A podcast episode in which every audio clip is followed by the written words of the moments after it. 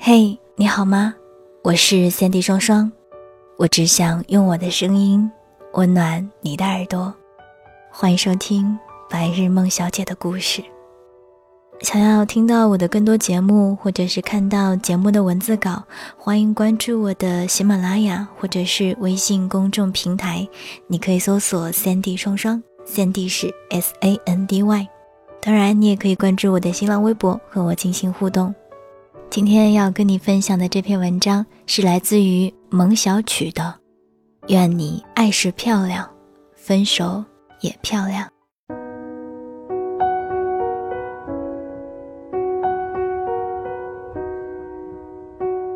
昨天出门前，习惯性的刷朋友圈，看到欢欢凌晨三点多发的长段文字，大意是说自己分手了，以后。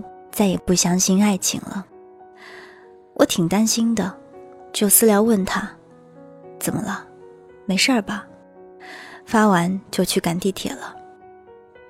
人挺多的，也就没看手机。等到了和朋友约定的书店，一翻手机，才发现欢欢给我发了十几条语音。刚播放第一条，就听见欢欢在那一头哭得泣不成声，大爆粗口。惹得书店里的人纷纷不满地看过来，我连忙道歉，然后拉着朋友离开。我俩站在大街上，小心翼翼地听完欢欢的语音。原来欢欢的男友几天前和欢欢坦白，说自己不能忍受欢欢的无理取闹了，想分手。欢欢一开始没有放在心上。以为男朋友是说着玩的，直到男友真的不再主动联系她了，欢欢才意识到，他们真的分手了。她愤恨地谴责男友是个大骗子，以前对她的好都是假的，而且其中有些话语真的难以入耳。欢欢男友我是见过的，对欢欢真的是很好，不仅煮的一手好菜。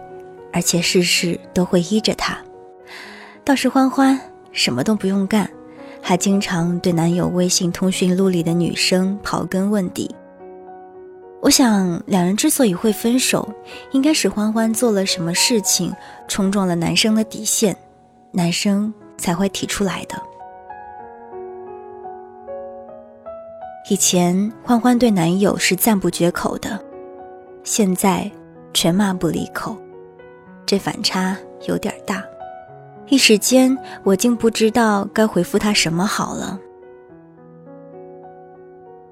那时的你爱着那时的他，恶言相向，只会贬低了别人，又否定了自己。朋友倒是总结得很精辟，还给我讲了另外一个失恋的故事。朋友的同学小右，原本是一个挺不错的男孩子。热情开朗，又是校篮球队的队长。可是自从前女友因为两人不合适的理由提出分手后，他就像变了个人似的。白天泱泱不乐，晚上在宿舍喝酒，课也不上了，球也不打了，经常站在宿舍楼下喊女友。女友不接电话，就打给女友的室友，痛哭着要求复合。后来，不仅女友不敢和他见面了，连和小右相熟的同学们也都有意的疏远他。爱情的开始，大多是因为相爱，可结束却各有各的姿态，或爱而不得，或互相折磨，或出轨犯错。如果说相爱是甜蜜美好的，就注定了分手。是悲伤遗憾的。我相信，在欢欢和小右处于热恋期时，爱情带给他们的一定是快乐与幸福。可是分手后，欢欢和小右一个是诋毁爱情，一个是哀求爱情，无疑都亲手葬送了曾经的美好。既然两个人分手了，既然没有继续在一起的理由，那么。我们为彼此保留原本最好的姿态和最美的记忆，难道不好吗？非要撕破脸，露出最丑的自己，也换来对方最深的厌恶。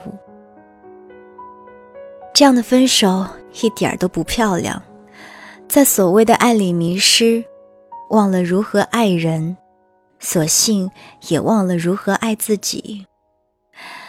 其实说的矫情点，分手未必是不好的，这是一种遗失的美好。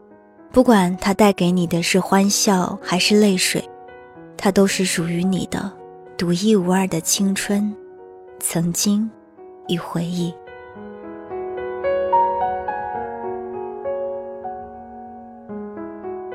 很少有初恋到白头的，分手很常见。爱情啊，不都是要试着来吗？我们连买苹果都要挑三拣四的，更何况是选择一个和你共度余生的人呢？你想想看，你第一眼看到这个苹果，觉得它红透了，会很甜。可事实是，你吃下第一口，却发现它是酸的，那你该怎么办？如果你继续吃下去，会酸的流眼泪，胃里也不会舒服。如果你把它放在一边，去试吃其他的苹果，你可能会继续碰到酸的，但也可能会遇到甜的。人也是这样，只是你千万别忘了，选择苹果的人始终是你自己。你最初选择的那个，一定有你喜欢的理由。所以，当一切事与愿违时，不要把责任都推卸在别人的身上。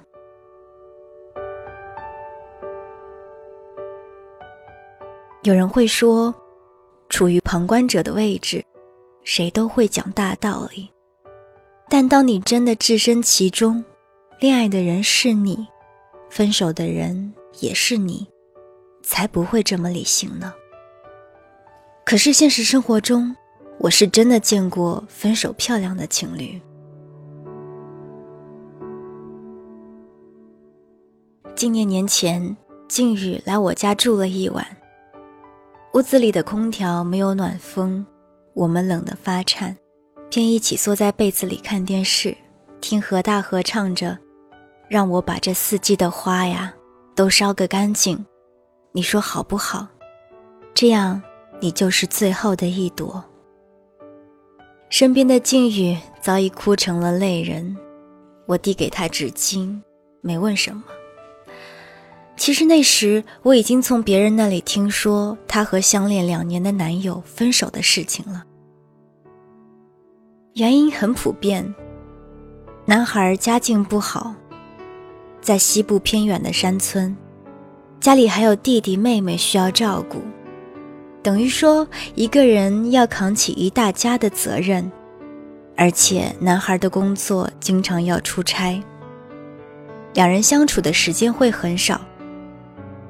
靖宇的父母听说了这一些，不同意他们俩在一起。两人坐下来认真的聊过，也分析过未来发展的几种可能。最后，男孩提出。和平分手，靖宇默认同意了。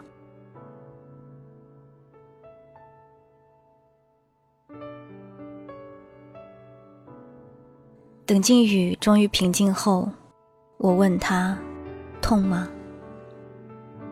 痛，他点点头。可是，既然我们不可能在一起，我也不会强求挽留的。这样会浪费彼此的时间，也会亵渎我们的爱情。感谢时光，让我们曾经爱过，就足够了。相比于欢欢和小右，金宇和男友的分手更显得无奈。原本还爱着的两个人，因为一些客观的现实逼迫分开了。其实他们大可以闹着不分手。可是将来他们会面临婚姻，而婚姻就不仅仅是两个人的事情了，而是要面临两个人的家庭、工作单位和交际圈。等生活的柴米油盐、家长里短慢慢的磨灭了他们的情感，那时再后悔，就晚了。他们正是考虑到两个人的未来不可能承受住这些客观现实，才选择分开的，令人唏嘘。但事实证明，他们的选择是对的。如今，静宇和她的新男友相处得很好。也得到了父母的认可，而她的前男友分手后，全身心扑在事业上，月薪比之前高了不止一倍。相爱就要坦坦荡荡，相离就要漂漂亮亮。即使分手了，也请向对方说一句：感谢有你，感谢你陪我走过的那段路，感谢。你与我翻阅的那本书，感谢我们在一起时的阳光、空气与雨露，让我们好好遇见，让我们好好告别。有时啊，也许是丘比特喝醉了，冲着你发了很多错误的箭。就像电影《不二情书》里的焦野，第一次是保送北大数学系的学霸郑毅。虽然男方看起来有颜值、有才华，但却是没有担当的胆小鬼。焦叶失望的转身，并背负了一百万的债务。源于这笔债务，就有了第二次的富豪邓先生。在识破男方对待自己只是有钱人的把玩后，焦野被激发出好胜心，一举赢得百万资产。第三次是和落魄的诗人，男方空有诗词歌赋的文艺，却不争于现实，被女富豪包养，为金钱拜倒。焦野更是潇洒的再见。尽管焦爷遭遇了很多次失败的感情，但你发现了吗？他每次的离开都很漂亮，而且每一次都从中学到了很多，成长了很多，慢慢变得更好，更值得被爱。所以，哪怕最后百转千回，他也能在茶陵十字街八十四号与真爱相遇。可是你要知道，哪有女孩会真正不伤心呀？女孩是水做的，而爱情就像是落入水中的一撮糖，只需一点点，就会散布我们的全身，甜的自然笑了，自然爱了。我们会比男人投入的更多，陷得更深。只是，一旦这小撮糖变质了，我们短时间内是难以抽身的。当时甜到全身，就意味着此时更会痛到全身。我们需要一点一点的清理，一点一点的忘记。焦爷也是这样，他又何尝没有痛哭过？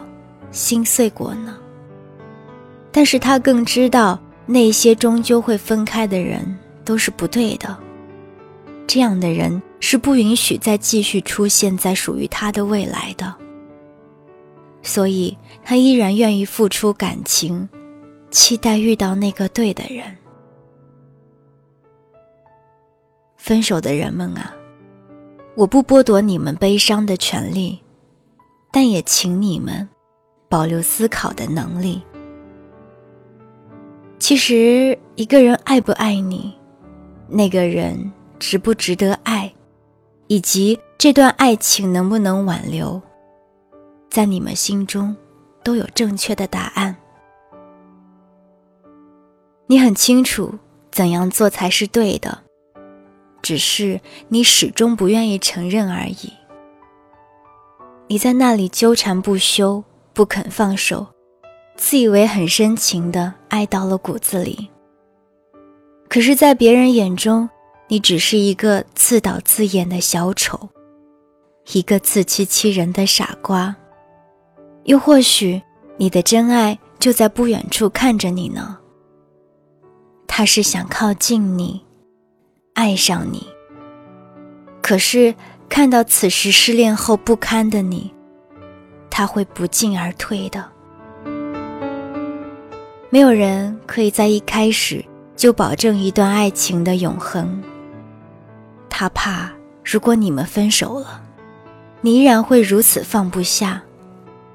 所以，此时的他，也就不敢尝试去爱你了。毕竟，分手漂亮的人，才更值得被爱。所以，我愿你爱时漂亮，分手也能漂亮。